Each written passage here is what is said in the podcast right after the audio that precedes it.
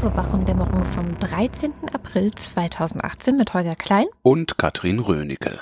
Und heute ist ja schon wieder Freitag der 13. und wir ja. wissen ja, was das heißt. Nix. Doch, das heißt, dass heute wieder die Fahrer des Lieferdienstes Deliveroo und Foodora gegen schlechte Arbeitsbedingungen demonstrieren. Wie wieder? Machen die das immer am Freitag, dem 13.? Genau, Ist die ja haben geil. nämlich eine Organisation gegründet, die sogenannte FAU, die tritt für die Rechte von solchen ja, Fahrern von so Lieferdiensten ein. Sie wäre gerne eine Gewerkschaft, aber sie wird von den Lieferdiensten nicht als Gewerkschaft anerkannt, aber sie macht trotzdem mobil. Und immer, wenn in irgendeinem Monat der Freitag auf den 13. fällt, machen die eine Demo und verleihen auch einen Preis für die schlechtesten Arbeitsbedingungen.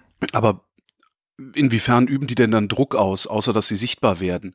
Weil die Idee beim Streik ist ja dem Arbeitgeber, also dem Kapitalisten, äh, Schaden zuzufügen, damit der Kapitalist sich im Sinne ähm, des, unter, des Ausgebeuteten verhält. Genau, das versuchen sie auch. Also sie versuchen aber vor allem erstmal Aufmerksamkeit für okay. ihre Sache zu bekommen. Zum Beispiel hat die Taz mal darüber berichtet. Ähm, sie tauchen hier und da einfach mal in den Medien auf oder so. Und ich habe mir dann mal so durchgelesen, was deren Forderungen sind. Also äh, dachte, na ja, ähm, so Gewerkschaften, ne, die stellen ja immer viel zu hohe Forderungen, ist jetzt aber bei denen nicht so. Also ich finde das relativ überschaubar und auch nicht sonderlich anmaßend, dass die zum Beispiel gerne hätten, dass die Lieferdienste die Reparaturen an den Rädern übernehmen oder dass es insgesamt ein Euro pro Stunde mehr geben soll. Ich glaube, die bekommen gerade halt eben den Mindestlohn. Mhm. Und sie wollen, dass den Fahrern gegenüber äh, Stunden garantiert werden, damit die ja, auch davon leben können, dass sie das, das machen. Das ist eigentlich so völlig absurd, dass man darüber verhandeln muss. Ja, natürlich. Ja, du genau. willst, dass ich acht Stunden lang zur Verfügung stehe, dann bezahl mich gefälligst acht Stunden. Wir können ja darüber genau. reden, wie viel du zahlst, aber dass du zahlen musst, ich, ich verstehe überhaupt nicht, was mit dieser Welt passiert ist, dass wir über sowas verhandeln müssen. Ja, Plattformökonomie oder wie das heißt, ne? Genau, und sie haben halt bisher noch keine Lobby und auch keine Gewerkschaft und keine Betriebsräte und nichts und sie streiten eben dafür, dass sie genau das bekommen. Das aber nur am Rande. Ich habe ein bisschen, also ich habe es, äh, muss ich sagen, leider nicht geschafft, mich mit dem Ex-Ungarn-Corrie zu treffen, mit dem ich mich treffen wollte. Der lebt normalerweise in Wien, war jetzt in Berlin. Hat leider nicht geklappt. Ich bin sehr betrübt. Das ist sozusagen als Nachtrag. Und ich habe noch einen Nachtrag zur letzten Sendung. Letzten Sendung oder vorletzten Sendung? Nord Stream 2, die Pipeline. Mhm hatte ich ja da äh, äh mein, mein, mein Besinnungsaufsatz gehalten. Und jetzt war die Tage der ukrainische Präsident Poroschenko in Berlin zu Gast und äh, hat der Kanzlerin sein Leid geklagt. Einer, ne, hatte ich ja gesagt, Einnahmeausfälle aus Transitgebühren haben sie, weil die Pipeline halt direkt von Russland in die Bundesrepublik führt, außenrum. Und die haben Schiss, dass Russland einfach einen Gashahn zudreht, um politisch Druck zu machen, was ja könnten, wenn die Ukraine ein Endpunkt irgendeiner Pipeline wäre. Und jetzt sagt Merkel auf einer Pressekonferenz, es kann nicht sein, dass die Ukraine keine Bedeutung mehr im Hinblick auf den Transit von russischem Gas habe. Finde ich mal so schön. Es kann nicht sein. Wieso kann das nicht? Klar kann das. Man muss das nur machen. Dann kann alles. Nord Stream 2 sei, ohne dass wir Klarheit haben, wie es mit der ukrainischen Transitrolle weitergeht, aus unserer Sicht nicht möglich. Hm? Aha. Ohne dass wir Klarheit haben, wie es mit der ukrainischen Transitrolle weitergeht. Finde ich halt auch so schön. Also kann, kann nicht sein, Eigentlich dass sie keine hat sie Bedeutung. wieder mir nichts gesagt. Eigentlich ja. hat sie mal wieder nichts gesagt. Vor allen Dingen macht das jetzt so ein bisschen den Eindruck, als würde sich in, in der Pipeline-Frage noch ein bisschen was bewegen, was es aber gar nicht tut. Weil zum einen, das hatte ich ja damals schon gesagt, sind seitens der Bundesrepublik eh alle Genehmigungen schon erteilt. Mhm. Ja, da kann sie jetzt auch nicht mehr groß was machen. Außerdem können wir Russland nicht zwingen. Also wir, wir können, klar können wir sagen, hier Russland, leit mal das Gas durch die Ukraine. Aber wenn Russland sagt, nö, dann macht Russland das halt nicht. Und außerdem hat die Bundesregierung das Problem der Ukraine schon seit letztem Jahr auf dem Schirm. Also da gab es mal irgendwie so ein Positionspapier oder sowas. Was ich interessant finde, ist die, die Frage, was die Bundesregierung denn jetzt machen will, wenn sie ja eigentlich nichts machen kann. Und da habe ich gedacht, du hättest vielleicht einen Vorschlag. Äh, mhm. Reden? Reden? Ja, also nette äh, Beschwichtigungsreden halten oder so. Genau. Keine Ahnung. Mehr, ausgerechnet, mehr ausgerechnet, ausgerechnet die Bundesrepublik Deutschland unter Angela Merkel redet Putin gut zu, ne? Nachdem sie ihm jetzt irgendwie 15 Jahre lang in den Arsch getreten haben. Ja, ich, ich, ich weiß es auch nicht. Also, es würde mich nicht wundern, wenn es dann irgendwann darauf hinauslaufen würde, dass es irgendwelche Kompensationszahlungen an die Ukraine gibt oder sowas. Oder halt Waffenlieferungen, was man halt so macht. Und dann habe ich noch was festgestellt. Diese Woche äh, ist wieder Homeoffice-Woche, bin ich nicht beim Hörfunk. Und je länger ich beim Hörfunk eine aktuelle Sendung jetzt mache, desto stärker entziehe ich mich der Weltlage, also der aktuellen Weltlage in genau den Wochen, in denen ich mich beruflich nicht darum kümmern muss. Das heißt, du hast dich überhaupt nicht vorbereitet? Ich, null. Genau, ich habe null vorbereitet. Und ich, ich habe noch was festgestellt. Ich fange an, diese Art Isolation total angenehm zu finden, weil nämlich, wenn du das so machst wie ich, ja, das ist einfach so, boah, nee, ich habe da keine Lust zu. Ich rede jetzt lieber mit, mit Leuten über Leute Sachen. Ähm, äh, dann merkst du auf einmal, dass die Welt sich gar nicht derart schnell dreht. Also wie das, hm. wie das, wie das so den Anschein hat, wenn man ständig vor irgendeinem Ticker sitzt und, und wenn es nur Twitter ist als Ticker. Das fand ich irgendwie dann mal wieder ganz beruhigend und ein weiteres Plädoyer dafür, mehr Wochenzeitungen zu lesen und nicht Tageszeitungen und, und erst recht keine Nachrichtienticker. Außerdem, und natürlich die Wochendämmerung zu hören. Also wir genau. sind ja außer, außer wenn außer. nichts zu erzählen ist, so wie bei mir. Ne? Weil, weil das, ist auch, das ist auch alles so ermüdend, finde ich. Das fühlt sich alles immer so an, als würde nicht wirklich was Neues passieren, als würde es nicht wirklich mhm. vorwärts gehen. So, so, weißt du, und dann liest du dann irgendwie so Zeug, so was dann von bundespolitischer Bedeutung ist. Lehrerverbände fordern ein Kopftuchverbot für unter 14-jährige Schülerinnen. Weißt du, all so ein Scheiß irgendwie, als wäre das ein Problem. Also als wäre das ein Problem. Das Problem ist, dass unter 14-Jährige von Religion indoktriniert werden und zwar von allen Seiten. Aber doch nicht ja. so, jetzt fang schon an mich aufzuregen. Trotzdem mal kurz zu Russland. Stefan Niggemeier hat für übermedien.de was in der FAZ entdeckt, das praktisch sonst nirgends so rezipiert worden ist, und zwar ein Gastbeitrag, Achtung, von Antje Vollmer von den Grünen, Edmund Stoiber von der CSU, Horst Teltschik, der mhm. eigentlich die deutsche Einheit gemacht hat, ähm, wo Kohl dann die Lorbeeren für gekriegt hat. Also dieser berühmte Zehn-Punkte-Plan von damals, ich weiß nicht, ob du dich dran erinnerst. Ja. Kohls Zehn Punkte, der war eigentlich von Horst Teltschik. Ähm, Günther Verheugen von der SPD und Helmut Schäfer von der FDP, das sind alles keine Leichtgewichte, also weder politisch noch historisch sind das Leichtgewichte. Die haben in der FAZ einen Gastbeitrag geschrieben und den Westen aufgefordert, Russland als gleichberechtigten Partner in allen globalen Fragen anzuerkennen. Oh je. Und schreiben, Viele Westeuropäer sind heute alarmiert und fürchten Krieg. Viele betrachten Russland als Gefahr. Umgekehrt sieht die Mehrheit der Russen ihr Land zu Unrecht von Westen, vom Westen an den Pranger gestellt. Sie verstehen nicht, warum dieser Kurs besonders aus Deutschland unterstützt wird, dem Land, das einmal der Hauptmotor der Entspannungspolitik war, die wesentlich zur deutschen Wiedervereinigung und dem damaligen Konzept einer gemeinsamen europäischen Friedensordnung beigetragen hatte. Das Versprechen vom Ende des Kalten Krieges aus der Charta von Paris wurde nie eingelöst.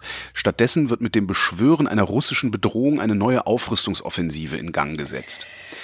Ähm, ja. Weiter geht's. Die Spirale aus Maßnahmen und Gegenmaßnahmen löst sich zunehmend von den realen Gründen und Anlässen. Und weiter, die rhetorische Eskalation und die Produktion von Feindbildern in Politik und Medien bleibt nicht ohne Wirkung. Sie mahnen zur Überwindung der Sprachlosigkeit. Das finde ich wow. schon mal ähm, weißt du, das ist jetzt halt nicht irgendwie Russia Today, die äh, da Propaganda machen, sondern das sind wirklich altgediente altgediente Leute, die auch außenpolitisch durchaus was mitbekommen haben äh, in, in, in, ihrer Zeit in der Politik. Und Niggemeier zitiert dann noch Antje Vollmer, die ähm, sagt, die Verantwortlichen für Außenpolitik in den deutschen Medien seien fast alle in Transatlantiknetzwerke verstrickt. Das Aha. ist eigentlich das Interessante. Das heißt, es gab ja da auch vor. Hat er das ich, überprüft? Ähm, das ist eine gute Frage. Ähm, es gab ja schon mal von ähm, dieser, wie ich finde, unsäglich schlechten Satiresendung aus dem ZDF, die Anstalt. Die haben doch auch schon mal diese Transatlantik-Netzwerke in deutschen Tageszeitungsredaktionen oder überhaupt in deutschen Zeitungsredaktionen auseinandergenommen. Es gibt da sehr enge Verbindungen. Also wenn du auch so guckst, also ich, zumindest aus meinem Orbit, sage ich mal, aus meinem Universum, welche Kollegen und, und äh, Chefs äh, bei was für Veranstaltungen moderieren oder auch mal einen Vortrag halten oder so. Das ist schon tatsächlich, fühlt es sich so an, als hätte Antje Vollmer recht, so muss ich es formulieren. Mhm. Also es würde es tatsächlich ein, ein Ungleichgewicht in Richtung Transatlantiker geben in diesem ganzen also eine gefühlte Wahrheit. Es ist mit Sicherheit nur eine gefühlte Wahrheit. Recherchiert habe ich das nicht. Was mich, was, was, was, also Nick, Vollmer sagt halt, äh, Medien-Transatlantik-Netzwerke, angesichts der weitgehend einhelligen Berichterstattung sei es fast ein Wunder, dass sich eine große Mehrheit der Bevölkerung immer noch für eine Annäherung an Russland ausspricht. Und das finde ich eigentlich auch ganz interessant. Ich hatte mich auch die, die Woche so gewundert, hast du in der Taz den Beitrag von Friedrich Küppersbusch gelesen? Da gibt's auch immer dieses, wie geht's uns denn heute? Ähm, nein, habe ich nicht gelesen. Und der hat richtig Ich habe aber gekriegt. irgendwas darüber gelesen. Ja, genau. Genau, der ich hat richtig, der, ja, die der, Dresche gelesen. Ich weiß Genau. aber gar nicht mehr, warum und wo. da ging es halt auch um hier, ah, Skripal, bla, ne, der kriegt ja immer so eine Frage hingeworfen und äußert Ja. sich dann in fünf, sechs Sätzen dazu, also sehr pointiert, sehr zugespitzt. Und ähm, Küppersbusch hatte geschrieben, eine Kernaufgabe der deutschen Außenpolitik ist Ausgleich mit Russland. Das ist nach zwei Weltkriegen keine Folklore oder Zivildienst und zudem Ausweis gelegentlicher Teilnahme am Erdkundeunterricht. Wir bewohnen einen Kontinent und sind eher Russlands Westküste als die Ostküste der USA. Dafür hat er richtig Prügel einstecken müssen. Ja, und ich habe das auch Und- irgendwo mitbekommen, aber ich weiß gar nicht mehr bei wem. Äh, die Zeit unter anderem, äh, dann, also Ja, auch, auch soziale wahrscheinlich Medien dort. waren auch voll davon. Ja, Herr Küppersbusch, der Putin-Versteher. Also ich bin jetzt wirklich weit davon entfernt zu sagen, Putin ist ein guter Mann und wir sollten uns, äh, ne, wir sollten uns mit dem genauso an den Tisch setzen wie, weiß ich nicht, mit äh, äh, dem König von Belgien. Ja, die haben einen, ne? Ja. Ähm, was mich aber so wundert ist, also was gerade was Küppersbusch da geschrieben hat, das ist doch eigentlich eine Binsenweisheit. Und das wissen auch alle. Und das wissen auch die Politiker und das wissen auch die Medien. Also ich finde das, ich finde, das ist, ähm, dass man da ein Stück weit der russischen Propaganda auf den Leim geht. Das ist auch mein erster Gedanke gewesen, Ah, als ja. du gerade dieses Stück von Antje Vollmer und Co. vorgelesen hast. Ich habe wirklich das, ja. Das war nicht das ganze Stück, ne? Das war nur ein Ja, Auszug, nee. das ist leider hinter der Paywall. Also ich habe da jetzt auch nur das zitieren können, was Niggemeier äh, Ja, ja. rauszitiert hat. Und was mir auch wundert, dass Niggemeier das dann, ähm, ich meine, er nennt sich, er, er nennt sein Portal über Medien, aber so eine Aussage wie, okay, wenn du es nicht ganz gelesen hast, würde ich diese Aussage gerne überprüft sehen. Ähm, Nee, da geht's um was anderes. Entschuldige, äh, bei Niggemeier geht's einfach darum, dass das ein ziemlich heftiger Aufschlag ist, den die fünf Politiker da gemacht haben, äh, der aber außerhalb dieses, dieses einen Artikels in der FAZ praktisch überhaupt nicht diskutiert und rezipiert wurde. Also Mhm. darum geht's ihm. Also der beobachtet ja wirklich Medien, äh, vor allen Dingen auch strukturell.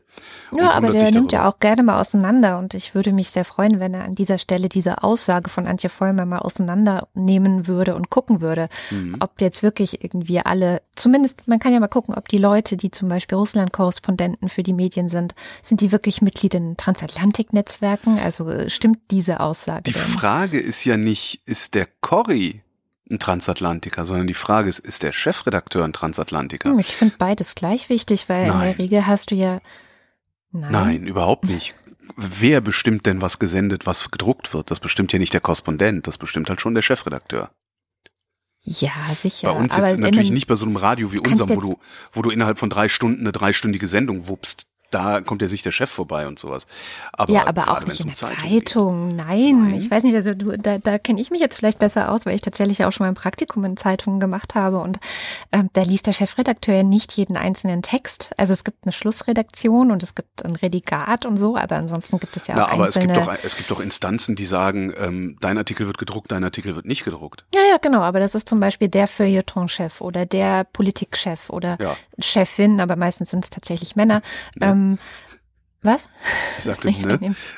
Genau, aber die entscheiden das und da könnte man meinetwegen auch nochmal hinschauen. Aber wenn jetzt zum Beispiel, nur so ein Beispiel, ich, ich, ich habe nämlich auch das Thema Russland dick auf meiner Liste Ja. heute. Also die Und- Frage, die ich dann, dann, dann stelle, sage ich jetzt noch den einen Satz, den ich auch, mehr hatte ich dazu gar nicht zu sagen. Ich weiß nicht, ob da nicht vielleicht auch was dran ist. Vielleicht kannst du das tatsächlich mir erklären, aber ich weiß nicht, ob da nicht vielleicht auch was dran ist, dass wir zu sehr auf Russland als das Böse Hm. blicken. Hm. Ich will jetzt hier nicht Putin, ne, überhaupt nicht. Ne? Der ist böse, dieser Mann. Ja? Und der ist ein Kleptokrat der ist und der, der ist ein, der ist ein Kleptokrat, der ist ein Autokrat. Ich möchte um keinen Preis der Welt äh, meinen Wohnort äh, tauschen und in Russland wohnen und sowas. Aber dieses Genau. gefühlt absolut Böse, was aus Russland gelegentlich zu kommen scheint, medial jetzt. Ich weiß nicht, ob das angemessen ist. Ist das denn so? Das wäre das Erste. Ich hätte gerne Belege dafür, dass das so ist. Weil die sehe ich zum Beispiel nicht. Aber vielleicht lese ich da tatsächlich auch einfach die falschen Medien. Ich habe tatsächlich ähm, drei Tipps mitgebracht, wenn man sich über Russland informieren will. Die schiebe ich jetzt mal vor und dann komme ich nochmal Hey. zurück zu dem Fall Skripal, weil da Mhm. nämlich auch ein paar Sachen von der Hörschaft reinkamen und Empfehlungen. Wenn man wirklich Interesse daran hat, sich über Russland zu informieren, auf dem Laufenden zu bleiben, was da passiert, dann empfehle ich als erstes Decoder. Also ja, das ist die haben auch einen Podcast, der von einer äußerst sympathischen jungen Dame gemacht wird. ich wollte, ich, also ich hätte jetzt gesagt, hier, die übersetzen unabhängige alternative russische Medien ins Deutsche und ordnen das auch ein und so. Und, dann und die haben einen Podcast, der von einer äußerst attraktiven, äh, was habe ich eben gesagt? Dame.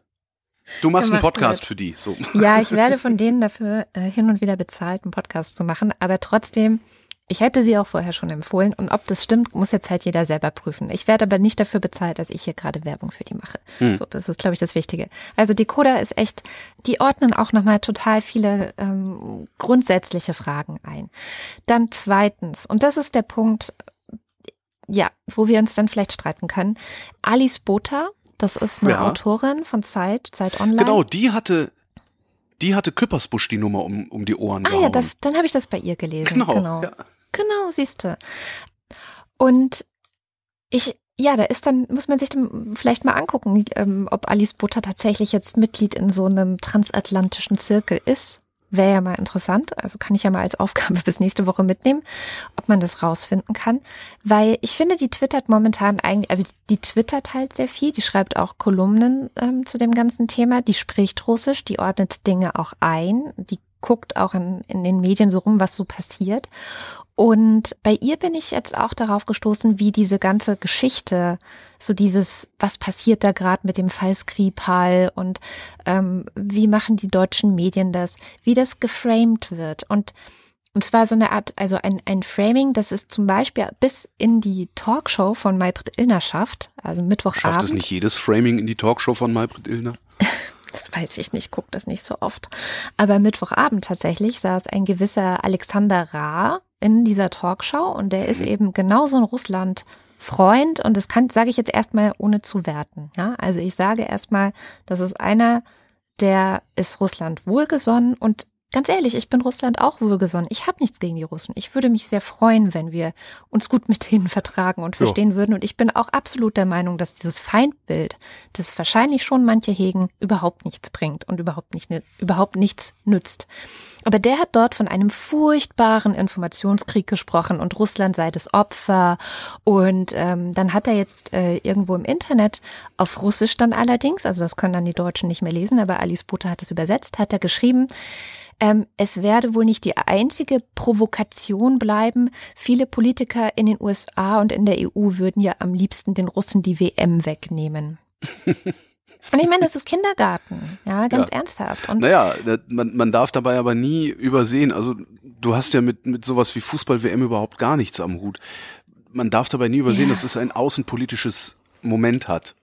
Ja, ja, ja und klar, zwar ein sehr großes. Also das hast Aber du bei den niemand will den Russen ja die WM wegnehmen. Ja, ganz Nö. ehrlich, wo soll sie denn sonst stattfinden? also, also rein pragmatisch gesehen. Mhm. Ja, und ich finde auch dieser Fall Skripal, und das hat ähm, ein Hörer auch angemerkt, der, der Marco, ähm, hatte auf Twitter geschrieben, dass es so ein bisschen seltsam ist, wie in den meisten Medien zwar die einzelnen Fälle, also wie, wo Menschen Opfer von russischen Vergiftungen zum Beispiel ja. werden, über die wird berichtet, aber eben nur so als Einzelfall und nie in der Gesamtheit. Und wenn man sich das mal anschaut, wie viele Fälle das insgesamt so sind, also allein in Großbritannien zum Beispiel, ähm, da hatte sich der Business Insider mal die Mühe gemacht und geguckt, wie viele Menschen allein in Großbritannien seit dem Jahr 2002, glaube ich, ähm, vergiftet oder sonst wie ermordet wurden, nachweislich von Russen. Ja. Und es ist ja jetzt inzwischen übrigens auch äh, durch die unabhängige Prüfkommission erwiesen oder ja gesagt worden, dass es äh, in dem Fall Skripal auch russisches, also ein russisches Nervengift war. Moment mal, haben die das? Nee, nee, nee. Also diese, die haben es nur gesagt, bist du das sicher, dass sie das, das, nein, also diese, diese Untersuchung, also dieses, dieses Prüfding sie da, diese, diese Kommission, die sind nicht dazu da zu sagen, wer es hergestellt hat. Und ich meine, die hätten immer gesagt, sie wissen es nicht. Ja, gerade diese Woche, gestern oder so, kam ja. der Bericht von der unabhängigen Prüfkommission, die so, gesagt OPCW, hat, die, ne? Mhm. genau, die bestätigt hat, ähm, dass es aus Russland kommt. Ah. Hätte ja. ich mich vielleicht doch ein bisschen um die Weltlage kümmern sollen. Obwohl Aber gestern war ich den ganzen auch. Tag unterwegs, da kann ich das ja gar nicht mitbekommen. An dieser Stelle muss ich die Sendung leider kurz unterbrechen. Tatsächlich hat Holger recht, aber das wusste ich zum Zeitpunkt der Aufnahme noch nicht. Am Donnerstag hatte die Meldung OPCW bestätigt russische Herkunft des Giftes im Fall Skripal überall die Runde gemacht und ich glaube, ich habe mindestens zwei Eilmeldungen auf meinem Mobiltelefon gehabt und mir daraufhin auch einen Artikel zu der ganzen Sache für die Sendung durchgelesen, nämlich bei der Süddeutschen. Aber das war gestern. Denn gestern hatte die Nachrichtenagentur AFP genau diese Meldung an die Redaktion geschickt. Und jetzt zitiere ich die Übermedien. Dabei äußert sich die Organisation für das Verbot chemischer Waffen OPCW in ihrem Abschlussbericht, den sie gestern vorlegte, gar nicht zur Herkunft des Stoffes. Sie hatte also auch nicht gesagt, dass Russland der Produzent sei. AFP hatte das aber so gedeutet und auch nochmal in einer längeren Übersicht um 13.32 Uhr verbreitet. Bis zur Korrektur verging dann viel Zeit. Der Interpretationsfehler, schreibt AFP auf Anfrage, entstand in unserem Londoner Korrespondentenbüro. Zwei Stunden später sei er bemerkt worden. Zitat Ende. Also, liebe Hörschaft, ein ganz, ganz großes Sorry. Und es könnte auch sein, dass ich mich bei diesem Satz, der auch in den Übermedien zu finden ist, ein bisschen ertappt fühle. Zitat. AFP mag anfangs einfach falsch interpretiert haben. Dass sich die Meldung aber so schnell so weit verbreitete, liegt sicher auch daran, dass es vielen gut ins Bild passt und nun gab es scheinbar die lang ersehnte Auflösung. Zitat Ende. Aber hört doch vielleicht einfach selbst. Hier kommt der Rest der Sendung von vorhin. Okay, wir tun einfach so, als wüssten wir es nicht, ja? ja? Dann haben wir einen Fall äh, Stephen Moss 2003, Stephen Curtis 2004, Igor Ponomarev 2006, Alexander Litvinenko, den, an den erinnere ich mich sogar ja. auch noch, 2006, Juri Golubev 2007, Daniel McGrory 2007 und so weiter, 2008, 2010, 2010. Also es sind insgesamt an die 20 Fälle, oder warte mal, 1, 2, 3, 4, 5, 6, 7, 8, 9, 10, 12, 13, 14, 15, ja, so an die 20 Fälle, allein in Großbritannien, mhm. die nachgewiesen sind, ohne Skripal jetzt. Und die Welt tut so, also, weißt du, als, ja, als, also, ich weiß, wie, was du meinst. Wie kann man, wie konnten denn die Briten auf die Idee kommen, dass das, es dass Russland die, war, dass die ja? Russen das waren. dass die ja. sowas tun? Ja. Das ist ja äh, unerklärlich, so, weißt du? Gleichwohl Und, ist es ist es nicht ganz redlich, so zu argumentieren. Ne? Ja, gut. Die Gegenverschwörungstheorie geht halt so, dass, äh, naja, jetzt haben es 19 Mal die Russen gemacht, äh, jetzt können wir Belgier das machen ähm, und das den Russen in die Schuhe schieben. Und haben die Russen geframed, das genau. stimmt.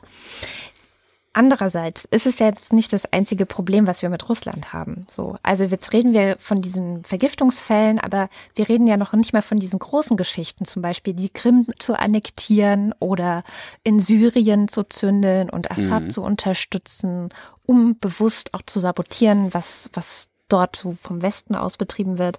Also diese ganzen Sachen sind da ja noch gar nicht mal dabei. Hm. Und es sind auch noch nicht die Toten in anderen Ländern, das war jetzt nur Großbritannien. Also ich meine, der Punkt, ähm, und das, das meinte dann auch Marco, ist, dass dieser Fall Skripal eigentlich besonders aus einem Blickwinkel heraus interessant ist, nämlich dass der Westen, und er sagt, der seit fast 20 Jahren eigentlich sich hat alles Mögliche gefallen lassen, ohne ja. ernsthaft mal zu sagen, ey, hier so nicht. Mhm. Ähm, hier und da ein bisschen Sanktionen, aber im Großen und Ganzen macht man weiter Geschäfte mit den Russen und man. Na gut, Geschäfte haben wir ja immer mit allen gemacht. Also ja, das klar. ist ja, äh, ne, also ja, aber dass jetzt dieser Fall zum ersten Mal tatsächlich dazu geführt hat, dass sich so der, West, der Westen in Anführungszeichen auch so einen Schulterschluss eingegangen ist und ähm, mhm. guckt, wie, wie können wir da jetzt eine harte Linie fahren und eine härtere Linie fahren. Wo ich Marco nicht so ganz zustimme, ist, dass er, dass er das im Grunde bemerkenswert findet, dass sich jetzt plötzlich alles dreht. Ich finde es nicht bemerkenswert, weil das ist, glaube ich, schon das erste Mal, dass ein Gift eingesetzt wird, das im Grunde gegen die Chemiewaffenkonventionen verstößt.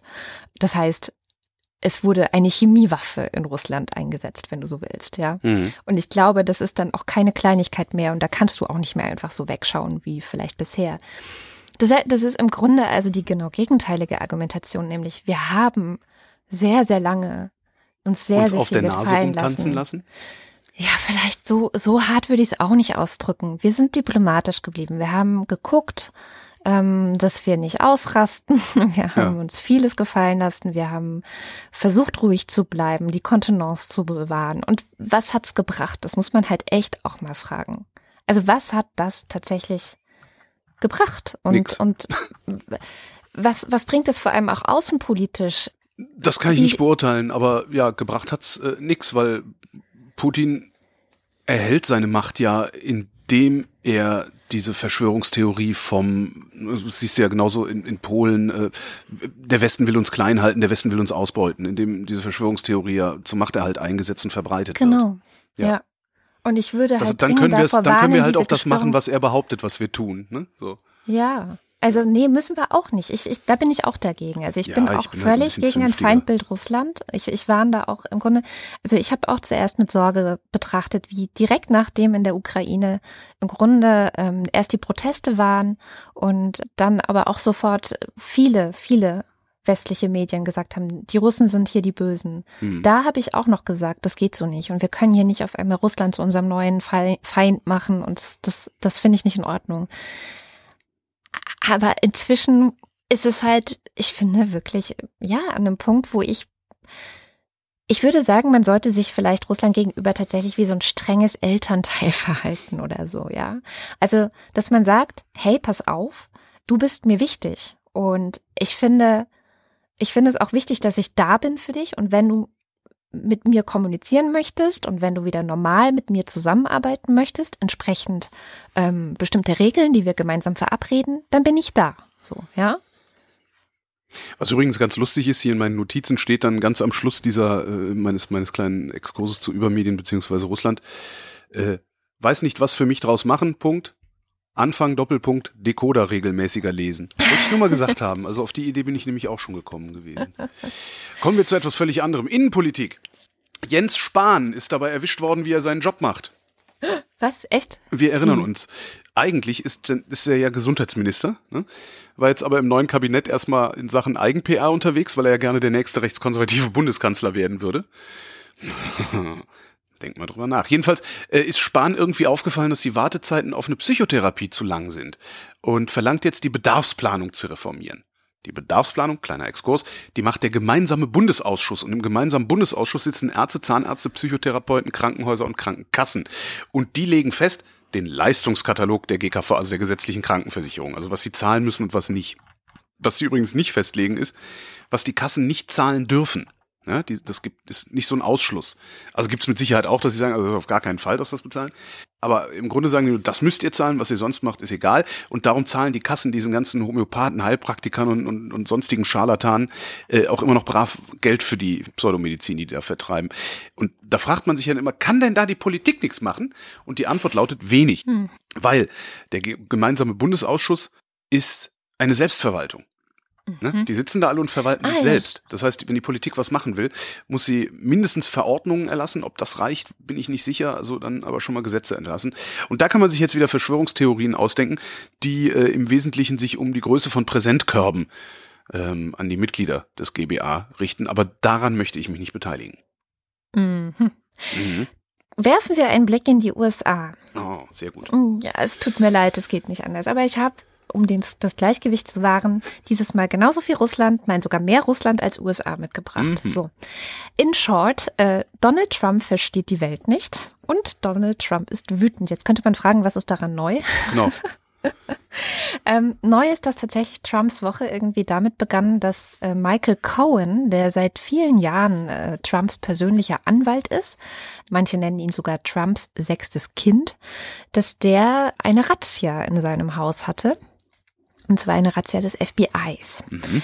Warum? Also was steckt da dahinter? Es ist so, dass Cohen im Wahlkampf oder also 2016 während dieser Wahlkampf war, Trump war also Wahlkämpfer, nachweislich von seinem Privatvermögen 130.000 Dollar an eine Pornodarstellerin Ach, namens hm. Stormy Daniels überwiesen hat. Mhm. Keiner sagt genau warum, aber diese äh, Stormy Daniels behauptet, Trump hätte mit ihr Sex gehabt, so dass es jetzt eben so aussieht, als wäre das Geld geflossen, um sie zum Schweigen zu bringen. Ja, warum soll es denn wenn, sonst geflossen sein? Wenn das Geld im Wahlkampf geflossen ist, um eine, die den Wahlkampf damit hätte zerstören können, ähm, zum Schweigen zu bringen, dann hätte dieses Geld von Cohen an seiner Bank gemeldet werden müssen und von Trump als Wahlkämpfer als Spende verzeichnet werden müssen. Oho. Also das ist der Zusammenhang. Ah. Und ob das jetzt aber reicht, um eine Razzia beim Anwalt von jemandem zu machen, weil auch in den USA hast du solche Privilegien äh, wie Anwälte hier auch. Also die haben halt einen, unterliegen einem Geheimnisschutz oder wie auch immer das heißt. Wie heißt das nochmal? Mir fällt immer das deutsche Wort nicht ein, wenn ich so viele englische Artikel gelesen habe. Äh, Dingensschutz, Mandantenschutz. Mandantenschutz, genau, danke Oder. Wie heißt das, ne? Ja. Kann schon sein. Naja, und jedenfalls, ähm, es war eine sehr schöne Sendung ähm, von. Verschwiegenheitspflicht, das, nee. Verschwiegenheitspflicht, genau. Ja. Und nicht nur Pflicht, sondern also die die Unterlagen und sowas alles sind auch geschützt. Also man darf da jetzt nicht einfach so rein und das mitnehmen und lesen. Jedenfalls äh, war eine relativ ausführliche Sendung von The Daily. Das ist dieser tägliche Podcast der New York Times am Dienstag über die ganze Geschichte.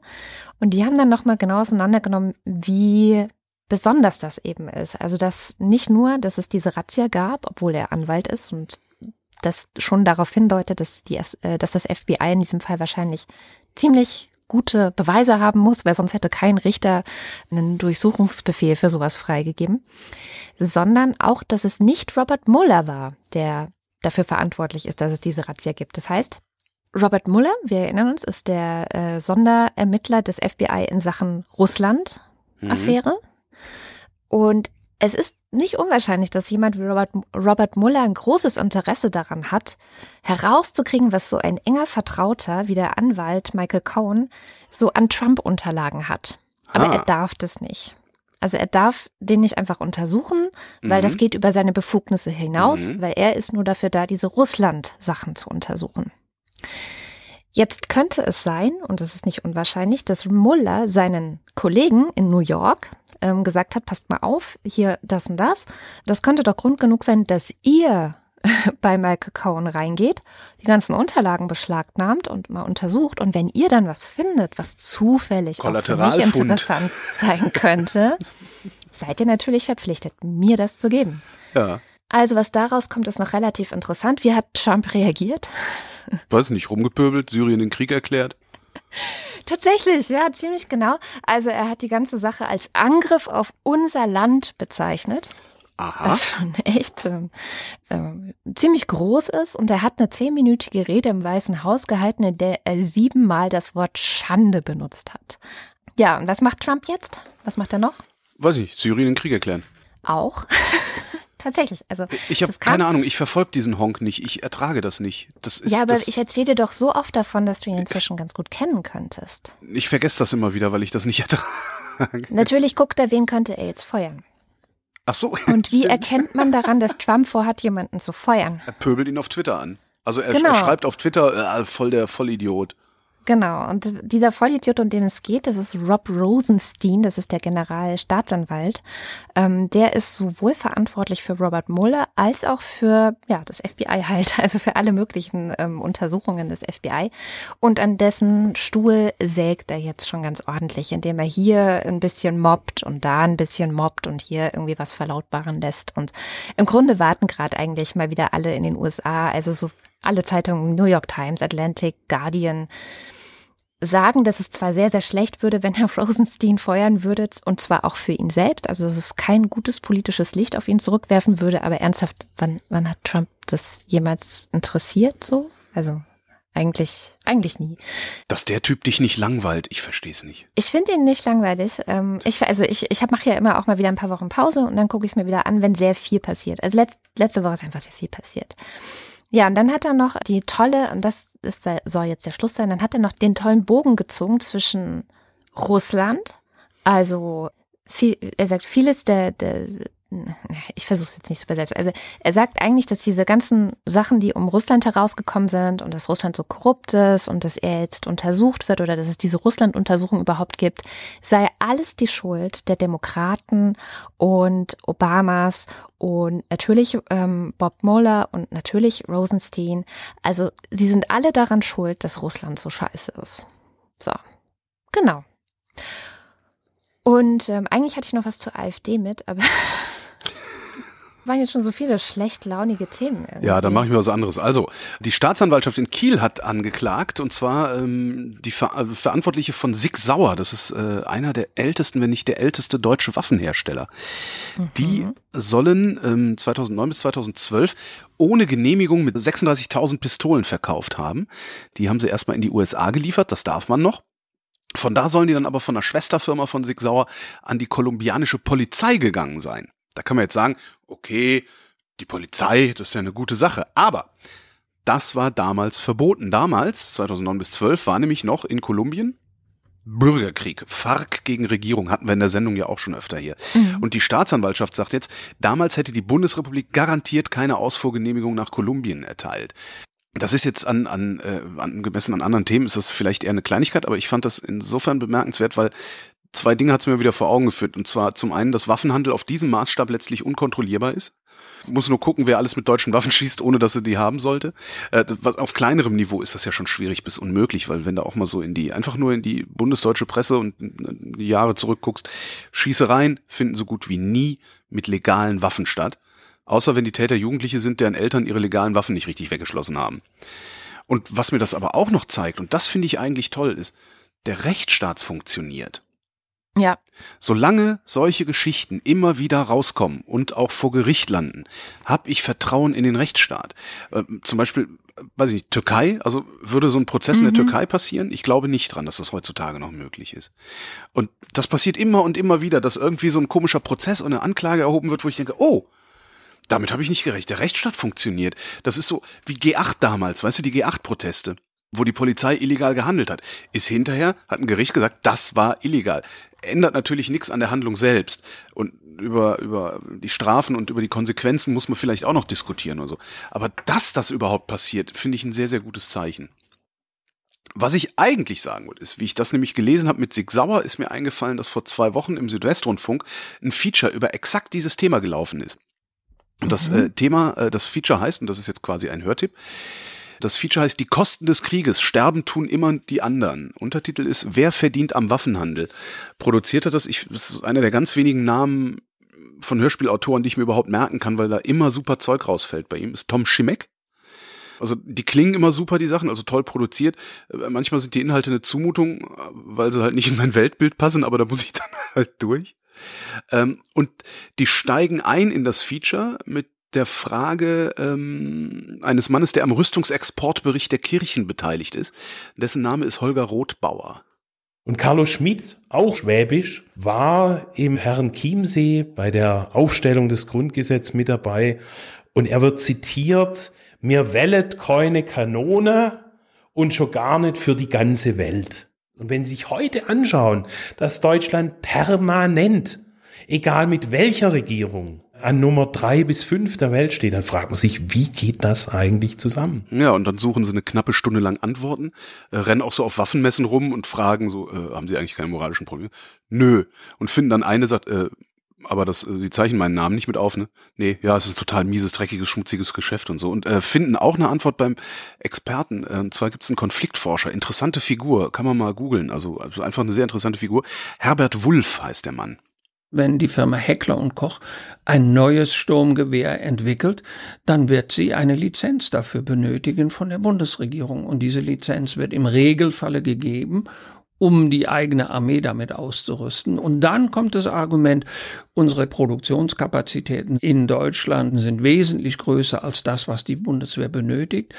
Also sollten wir doch diese Waffen exportieren. Also wir hatten eine relativ kurze Phase von vielleicht fünf, sechs Jahren nach dem Ende des Kalten Krieges, wo in allen Bereichen alle Indikatoren, die man für Rüstung findet, ob das Produktion war, ob das Militärausgaben waren, Forschungs- und Entwicklungsausgaben, die Zahl der Soldaten, all dieses ging deutlich zurück.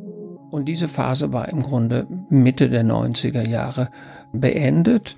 Dann äh, passierte es, dass Länder wie China kräftig aufrüsteten. Das wiederum löste Sorgen in Japan, in Südkorea aus. Die Inder waren besorgt, rüsteten auch selber auf. Und aus dieser Gemengelage und den weiterhin stattfindenden Kriegen und Konflikten, insbesondere im Nahen Osten und in Afrika, entstand dann eine Situation, in der man glaubte, weiterhin rüsten zu müssen. Und heute sind wir weit, weit über dem Niveau, das wir am Ende des Kalten Krieges hatten. In Deutschland gibt es vielleicht 90.000, 100.000 Beschäftigte in der Rüstungsindustrie. Das sind nun wirklich marginale Größen. Die deutsche Volkswirtschaft ist darauf nicht angewiesen. Im Gegenteil, man könnte behaupten, Dort werden qualifizierte Facharbeiter, die sonst irgendwo in der Elektroindustrie, im Maschinenbau, in der Automobilindustrie locker unterkommen könnten und dort sinnvolle Produkte produzieren könnten. Gesamtvolkswirtschaftlich betrachtet ist es wirklich eine Marginalie. Und genau dieses Argument von Konfliktforscher Herbert Wulff wollte ich nicht ungesendet und unbemerkt lassen, mhm. weil ja immer, wenn man mal über Waffen und Rüstungsindustrie und sowas redet, das letzte ja. Argument der Leute ist, äh, ja, aber die Arbeitsplätze. Und ja. ich fand das wirklich, er, klingt übrigens ein bisschen wie Karl Lauterbach von der SPD, finde ich. Stimmt. Das hat mich das ganze Feature über total irritiert, weil der immer mal wieder zu Wort kommt. Ich habe das jetzt gerade sehr stark zusammengeschnitten. Ähm, mhm. Insgesamt fast eine Stunde. Und dann der Hintergrundmusik. Ja, die Hinter ich weiß. ähm, aber das, dieses, dieses Argument, äh, die Arbeitsplätze und dass er sagt, nee, die, wieso? Ne, erstens ist es gesamtwirtschaftlich unbedeutend, zweitens äh, fehlen die Leute in, in anderen Industrien. Finde ich ein grandioses Ding. Ähm, Link zum Feature tun wir in die Shownotes. Und falls irgendwer diese Sendung hier in, weiß ich nicht, einem halben Jahr oder so erst hört, also nachdem die Kulturvernichter dafür gesorgt haben, dass der Beitrag depubliziert wird, wie es so schön heißt, hätte ich äh, eine, wie nennt man das denn? Auf, auf Ansprache eine, eine, eine konspirative private Lösung in der Hinterhand. Ich habe übrigens so gerade auf kleineanfragen.de geguckt. Das ist ja. ein Projekt von der Open Knowledge Foundation, was ich entdeckt habe dank der AfD. Aber ich behandle das Thema der kleinen Anfrage der AfD jetzt nicht. Das kann jeder selber nachgucken. Es ist sehr viel darüber sich empört worden. Es gab 107 kleine Anfragen zum Thema Rüstungsexporte. Mhm. Das ist doch schon mal recht viel. Die meisten kommen natürlich aus der Opposition. Ja, ist ja immer so. Und wenn die Opposition in der Regierung sitzt, dann ähm, ja, geht's geht's wieder geht's wieder andersrum. Dann kommt die Opposition wieder dran. Okay, dann erzähle ich jetzt ein super Beispiel, wie man Kulturpolitik nicht machen sollte. Chris Derkon tritt zurück. ähm, ist jetzt Geil. natürlich wahrscheinlich äh, im Wesentlichen nur für den Teil unseres Publikums interessant, der Theater interessiert und Berlin interessiert ist oder aus Berlin kommt, aber vielleicht auch ein bisschen darüber hinaus. Wir erinnern uns, ähm, Chris Derkon ist der aktuelle Intendant der sogenannten Volksbühne Berlin ähm, die früher mal die Volksbühne am Rosa-Luxemburg-Platz war. Ähm, der Name ist tatsächlich der Name der Volksbühne, es war nie die Volksbühne, sondern es war immer die Volksbühne am Rosa-Luxemburg-Platz. Die ist so genannt worden, damals glaube ich sogar von Frank Kastorf, dem ehemaligen Intendanten, nachdem irgendwie ähm, es gerüchtelt hatte, dass der Rosa-Luxemburg-Platz umbenannt werden soll. Weil geht ja nicht, dass mitten in der deutschen Hauptstadt ne, eine sozialistische, noch eine Sozialistin Namensgeberin eines so zentralen Platzes ist. Angeblich hat daraufhin äh, Kastorf gesagt, okay, dann nennen wir das Ding jetzt Volksbühne am Rosa-Luxemburg-Platz, dann können die es nicht umbenennen, was ich schon mal sehr schön finde. Ähm, damals jedenfalls vor paar Jahren hatten sich Michael Müller, regierender Bürgermeister und Kultursenator in Personalunion damals noch, und sein Staatssekretär Tim Renner, ähm, sowieso eine mhm. ganz interessante Figur, den man Diese sich auch Musik mal ehemals Universal Music, ähm, mhm. dann da seiner Demission zuvorgekommen. Ähm, ja, jedenfalls hatten die sich überlegt, äh, den alten Intendanten der Berliner Volksbühne am Rosa-Luxemburg-Platz zu feuern. Das war damals Frank Kastorf, äh, sehr umstrittener Typ, ähm, aber auch ein sehr beliebter Intendant. Und den zu ersetzen durch äh, jemanden, der von Theater vermutlich so viel Ahnung hat wie ich, nämlich Chris Derkon, der äh, Kurator, zuletzt Kurator der Tate Gallery war. Der Plan dahinter scheint gewesen zu sein, so zumindest, dass wenn man so mit, ich habe viel mit Leuten geredet über die Volksbühne, weil ich das mal verstehen wollte. Der Plan dahinter scheint gewesen zu sein, diesen ungeheuren Ruf der Marke Volksbühne zu nutzen, um international ordentlich mal mit dem Gemächt, Gemächt schwenken zu können. Hier so, guck mal, hier, hey, Berlin, Volksbühne. Und äh, gleichzeitig das Programm aber auch so gefällig zu machen, dass die Rollkofferia sich da auch reintraut in dieses Theater, weil zu Kastorf haben sich wenige getraut weil der so eine eine Spezialität von Frank Kastorf war das Publikum zu langweilen, ja? also aber witzig lange Sachen zu inszenieren, so oh, es ist fünf Stunden und wir sitzen immer noch hier. Gibt aber auch noch andere Theorieerweiterungen warum die das gemacht haben. Eine davon ist äh, von meinem alten Kollegen und äh, noch älteren Volksbühnenmann Jürgen Kuttner gekommen dass sich diese neue, diese, diese sich Kulturpolitiker nennenden Backpfeifengesichter, das als eine, die ja dann immer alle aus dem Westen kommen müssen, natürlich aus Westberlin kommen müssen, es als eine irre Kränkung empfunden haben. Dass da in der Mitte, war aber mal Ostberlin, dass da in der Mitte ein Haus steht, wo Ost drüber steht. Aber dass diese drei Buchstaben, die, die dann irgendwie so tief in ihrer, in ihrer Provinzseele treffen, das hätte ich mir irgendwie auch nicht vorstellen können. Aber das war, glaube ich, einer der ganz starken Gründe. das ist eigentlich die schönste Theorie dazu, warum die Westberliner, es waren tatsächlich alles Westberliner Politiker, ähm, ja. die daran beteiligt waren, warum sie das abschaffen wollten. Ähm, das Wort Ost stand übrigens auf der Volksbühne oben drauf, weil es mal eine Inszenierung gab, die im Wesentlichen in einer Zigarettenfabrik spielte. Und äh, es gab ja die Zigarettenmarke West äh, und da haben sie halt einfach. Ost draus gemacht. Es ist halt schiefgegangen, was sie da versucht haben. Ne? Äh, wie so ziemlich alle, die sich äh, mit der Volksbühne auskennen, äh, auch vorhergesagt hatten. Oder wie Jürgen Kuttners formuliert hat. Man muss sich vorstellen, dieser Mann hat zwei, hat nichts anderes zu tun. Er hat zwei Jahre Zeit, sein Dings vorzubereiten, hat einen Etat von drei Millionen Euro als Vorbereitungsetat, um sich was auszudenken. Und was kommt, ist nichts. Der Verkauf den Grö wenn da eine Tür aufgeht, in der, das heißt bei dem Premiere. Ich glaube, der hat keine Vision. Der hat, der Derkon ist so eine, so eine Figur wie im Managementbereich Thomas Mittelhoff verspricht Renditen und ganz groß und wir legen das hier zusammen und führen das richtig ins digitale neue Zeitalter und machen das und das und das. Was übrig bleibt, ist null. Der ist ein Blender, erzählt erzählt und lügt und ist total wetterwendisch. Und irgendwelche Leute aus der Presse nehmen ihm das so ab, akzeptieren das so. Die akzeptieren, dass das ein Konzert als Premiere gilt, dass die Vorstellung einer Volksbühnen-App als Premiere gezählt wird. Und sagen, lasst ihn doch erst mal machen. Der macht, kann doch seit zwei Jahren, macht er doch schon. Wir sehen doch die Resultate. Null. Null. Ich kenne dann übrigens auch noch genügend Kulturschaffende und Volksbühnenfreunde, die sagen, dass es auch eine gute Idee war, den alten Intendanten Frank Kastorf langsam mal zu entfernen und frischen Wind an die Bühne zu bringen war halt nur kein frischer Wind, ne? sondern eher so Luftpumpe, die da passieren. Jetzt ähm, der, der Rücktritt, das war jetzt die äh, kurz bevor wir hier die Sendung angefangen haben, las ich das dann noch bei der Tagesschau, ähm, NDR, ABB und Süddeutsche, die haben auch wieder so eine Recherche gedönst da. Die haben Unterlagen ausgegraben, aus denen hervorgeht, dass die Volksbühne kein Geld mehr hat. Also dass äh, die Umsatzerwartung und Einnahmeerwartung sowohl durch ähm, Ticketverkauf als auch durch Sponsoren signifikant, also wirklich um Millionen unterhalb der Erwartungen gelegen haben und dass das der guter Grund sein könnte, warum Derkon sagt, so ich trete zurück, ich mache das nicht mehr. Eins nochmal, weil äh, Kuttner hatte das zwar schon gesagt, jetzt wo er zurücktritt, gibt's halt reichlich Kommentare, habe ich heute auch schon in der Presse gesehen, die behaupten, Derkon, der hat ja von Anfang an keine Chance gehabt. Das mhm. stimmt nicht. Hat Kuttner auch gesagt, der hatte nicht keine Chance, sondern der hatte keine Ahnung. Der Mann ja. hatte zwei Jahre Zeit und drei Millionen Euro zur Verfügung, nur um seine Intendanz vorzubereiten.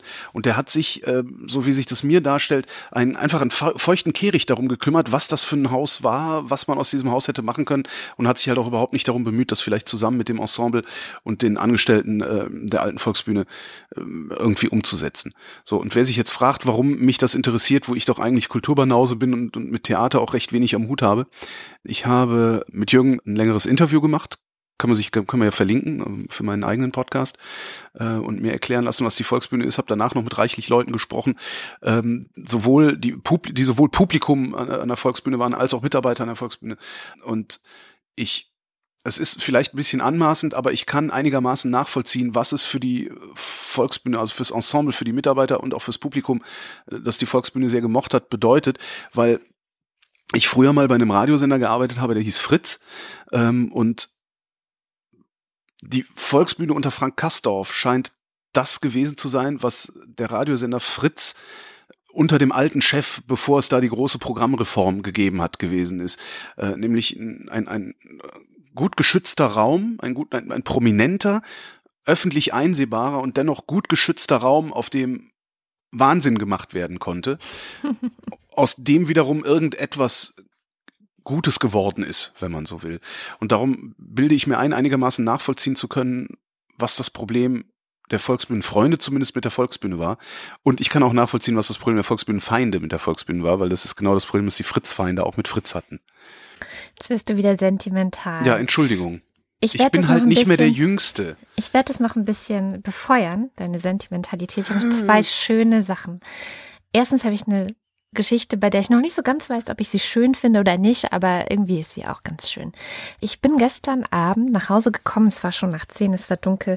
Ich habe mir ein Glas Wein eingeschenkt und wollte ganz kurz auf dem Balkon nochmal verschnaufen, weil ich noch eine Sendung fertig schneiden musste und stehe so auf dem Balkon und auf einmal merke ich, dass da jemand ist, dass ich nicht alleine bin. Kennst du dieses Gefühl, wenn du so merkst, so hier ist ja jemand und dich voll erschrickst? Ja, wenn da jemand ist, kenne ich das. Ja. Und dieser jemand hat sich auch voll erschrocken, es war nämlich eine Taube. Ich habe gekreischt, sie ist davon geflogen und auf einmal lag da ein Ei in einem Blumentopf auf meinem Balkon. Das hattest du ja schon per, per äh, Nachricht mir geschickt, das Ei. Also ein Fo ich finde das total befremdlich. Was machst du denn da jetzt? Also die will doch da jetzt brüten, oder nicht? Die sitzt da. Ich sehe sie auch gerade. Die sitzt jetzt ah, gerade nee, da? Gerade ist sie weg. Sie ist manchmal ah. weg. Ich ah, glaube, ja. sie muss auch mal fressen oder so. Aber meistens sitzt sie da und ähm, sitzt Brü Brütet die da jetzt das Ei aus Brütet oder was macht die? Das Ei da? aus. Ja, ich, Wie lange ich braucht die denn dafür? Das Kann man denn jetzt eigentlich noch bei dir auf dem Balkon? Ich habe so also viele Fragen. Also ich gehe schon noch bei mir auf den Balkon, aber dann fliegt sie halt weg. Ich habe am Anfang gedacht, vielleicht können wir so eine friedliche Koexistenz miteinander machen, dass ich mich ganz ruhig und nicht zu rumpelig verhalte und sie vielleicht dann da einfach sitzen bleiben kann auf ihrem Ei. Das funktioniert nicht. Also es ist ihr dann doch nach einer Weile zu unangenehm in meiner Gegenwart und dann fliegt sie weg. Also sie hält es vielleicht so 20 Sekunden mit mir aus, ja. Ja, und wie lange brütet die jetzt so? Das werde ich nächste Woche berichten. Also ich werde jetzt einfach immer berichten, wie weit es so ist und was so passiert mit dem Ei auf meinem Balkon. Das, ja. ich, ich finde das, ich finde das, das macht mich, das, ich finde das total irritierend. Jetzt kannst du nicht mehr auf deinen Balkon. Ah, hier, ja, die Brutdauer beträgt circa 16 Tage und oh. die Nestlingszeit circa 22 Tage. Ja, dann haben wir ein die Jungen werden von beiden Eltern mit Nahrung versorgt. Ja. Mhm. Ja, ich kenne auch schon beide. Ach das echt, der, der Grund, warum ich, war auch schon da. Ja, das war der Grund, warum ich diese Woche auf Twitter irgendwann gefragt habe, ob jemand gerne Vogelscheuche auf meinem Balkon spielen möchte, weil die ständig herumgehangen sind. Jetzt weiß ich warum. Jetzt weiß ich, was sie ausgeheckt haben. Dann hast du bald eine kleine Taube. Die kannst du ja. denen dann wegnehmen und, und irgendwie den, den Eltern die Taube zur Strafe, weil die Ne? Genau, haben ja nicht gefragt, ob sie hier genau. dürfen. Jetzt kannst du drei Wochen deinen Balkon nicht benutzen, aber auch doof, ne? Und dann habe ich noch was Schönes mitgebracht, und zwar die schönste Definition von Heimat, die ich bisher irgendwo gelesen habe. Sie kommt von Amin Nasehi und er hat geschrieben, Heimat ist ein Ort, wo man sein kann, ohne sich rechtfertigen zu müssen, dass man da ist. Ja, schön gesagt. Das Ganze in einem Interview mit Kantara, das wir natürlich auch in den Shownotes verlinken. Und Jetzt sind wir am Ende der Sendung und wie immer am Ende der Sendung lesen wir unsere Lieblingsunterstützer vor, nämlich den Fanclub und die Ultras. Ihr könnt uns unterstützen. Alle anderen Kinder hast du nicht so gern? Du bist Doch. Ein, du bist eine Rabenmutter. Hier lege ich nochmal ein Ei zum Brüten in Blumen. Den Blumentopf. Auch im Blumentopf. Die legt sich so ins gemachte Nest, weißt du, ordentliche Tauben bauen Nester. Ich habe mich auch gewundert, vor allem weil sie die ganze Woche lang mit die ganze Zeit mit Zweigen im Schnabel rumgeflogen sind, dass ich dachte, mh, ah, die bauen fleißig ein Nest, mh, aha. Aber war wohl nix. Ja, es war um dich in Sicherheit zu wiegen, Mistvieh. ich bring mal meinen Taubenvergrämer mit. Nein, das nein, nein. Ich habe auch schon überlegt, ob ich es mir zum Frühstück machen soll, weil ich bring's einfach nicht übers Herz. Das Ei? Ja. Nee, das wäre irgendwie, also man will ja wirklich, nee. also ich, ich bin ja. Ich will sehen, wie es schlüpft, genau. Ich bin ja wirklich dafür, dass Tauben irgendwie, dass man da irgendwas machen müsste. Dass die, ja, ich auch. Also ich habe aber nicht, wenn es meine Taube ist. Wo sind die denn, wo stehen die denn eigentlich in der Nahrungskette? Ernährt sich irgendwas von Tauben? Katzen. Katzen. Glaub die klettern ich. dann bei mir aufs Dach, wo die Taube sitzt und Guru Guru macht. Nee, nee, nee, nee, nee, nee, das machen Katzen nicht. Also meine Katze hätte das gemacht, die hat auch ein Kaninchen gerissen. Also Aber sagen gut. wir mal so, wäre die Nahrungskette in besonderer Weise gefährdet, wenn es Tauben, wenn die jetzt einfach verschwenden. Vielleicht kennt sich ja aus der Hörerschaft irgendwer damit aus. Mein Opa isst Tauben. ich meine nicht, wer Tauben isst, das habe ich auch schon gemacht, sondern ob die Nahrungskette. Aber dann werden die Tauben aus der Nahrungskette. Ja. ja gut, dann esse ich halt kein Täubchen mehr, aber damit kann ich, glaube ich, gut leben, weil so oft esse ich jetzt auch nicht Taube. Naja, aber ich möchte bitte sofort verhindern, dass du meiner Taube, mit der ich jetzt schon eine persönliche Beziehung aufgebaut habe, irgendetwas tust. Wir könnten noch ein paar mehr Eier reinlegen, um die Taube zu verwirren. Ja, ich habe noch so ein, ich hab halt, ist lustig, zwei dumme, ein Gedanke. Hm. Bei mir auf dem Küchentisch lag nämlich heute Morgen noch so ein Ei von Ostern, so ein Schokoladenei, eingepackt in Alufolie oder sowas. Und ich habe überlegt, ob ich sie verarschen soll und es dann auch noch dahin legen soll. Oder jeden Tag ein anderes, mal gucken, wann sie es merkt. Ja, genau. Hm, auf einmal habe ich fünf Eier. Ich würde vorschlagen, wir zwitschern uns ein und dann überlegen wir nochmal, was wir mit der Taube und dem Ei machen.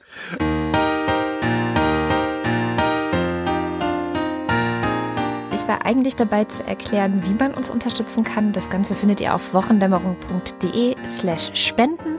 Es läuft über Steady und genau, wenn ihr auch bei den Ultras oder im Fanclub Mitglied werdet, dann lesen wir auch eure Namen vor und damit fangen wir jetzt an. Die Ultras, Stephanie Brown, Roger Eberling, Carsten Eckert, Christopher Etzel, Benjamin Harnack, Nico Hebel, Martin Heine, Katharina Höll, Caro Janasch, Matthias Johansen, Most the Techi, Michael Salz, Jörg Schickis, Roman Schlauer, Lars von Hof-Hunold Lars Wagner und Justus Wilhelm, und der Fanclub. Jonas Aust, Johannes Bauermann, Miriam Bechtle, Florian Beisel, Evita Blei, Andreas Bockisch, Alexander Bonsack, Jan Böske, Birgit Bülow, Felix Bültmann, Jürgen Zyranek, Hans Damhorst, Reto Di Giotto Isolabella, Christoph Dierberg, Jan-Peter Drechsler, Sebastian Flügge, Oliver Förster, Tamino Frank, Ralf Gerst, Anne Gesch, Anja Glage, Burkhard Gniewosch, Markus Grasmück, Benjamin Großmann, Tobias Herbst, Andreas Jasper, Philipp Kaden, Christoph Keinsner, Markus Krause, Stefan Krause, Magali Kreuzfeld, Thomas und Corina, Michael Lammertz, Florian Link, Heiko Linke, Oliver Lösch, Ines und Mike Lüders, René Ludwig, Thorsten Lünenschloss, Martin Meschke, Robert Meyer, Johannes Möller, Anna Neubauer, Tina Niegel, Heiko Panjas, Oliver Paulsen, Gregor Pich, Josef Porter, Thilo Ramke, Robert Reyer, Bettina Riedel, Sven Rudloff, Ruth Rutz, Jürgen Schäfer, Kerstin Schmidt, Christina Schönrock, Jens Sommerfeld, Marie Stahn, Christian Steffen, Alexandra Steinert, Andrea Vogel, Jannik Völker, Mies Wechselberg, Linda Wendisch, Maren Wilhelm, Tobias Wirth, Luisa Wolf Stefan Wolf. und Uwe Zieling. Dankeschön. Ja, ich danke auch. Vielen, Und- vielen Dank. Ja, und wir wünschen ein sonniges Wochenende. Es soll Hm. wunder wunderschön werden. Soll es? Ja, Okay, ich habe noch nicht geguckt. Ich, wie gesagt, ich interessiere mich nicht für die Weltlage. nicht mal fürs Wetter interessierst du dich. Und wir hören uns nächste Woche wieder. Das war die Wochendämmerung vom 13. April 2018. Wir danken für die Aufmerksamkeit. Tschüss.